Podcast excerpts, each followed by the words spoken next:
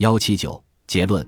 敬祖传后是非常值得发掘、改良和复兴的中华传统文化。今天，中国已经在经济和科技等领域取得很大成功，但在文化上是迷惘的。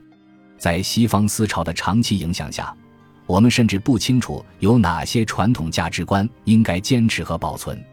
从中华文明传承的角度来说，需要重新发掘、提炼、改进和发扬我们传统文化中的精华，而敬祖传后正是这种精华之一。它不仅有助于中国人找回文化自信，也是整个人类文明的精神财富。从人类文明的角度来看，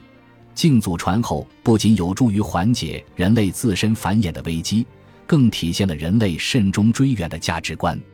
比如保护环境。就是为了让后代减少遭受环境灾难的可能性，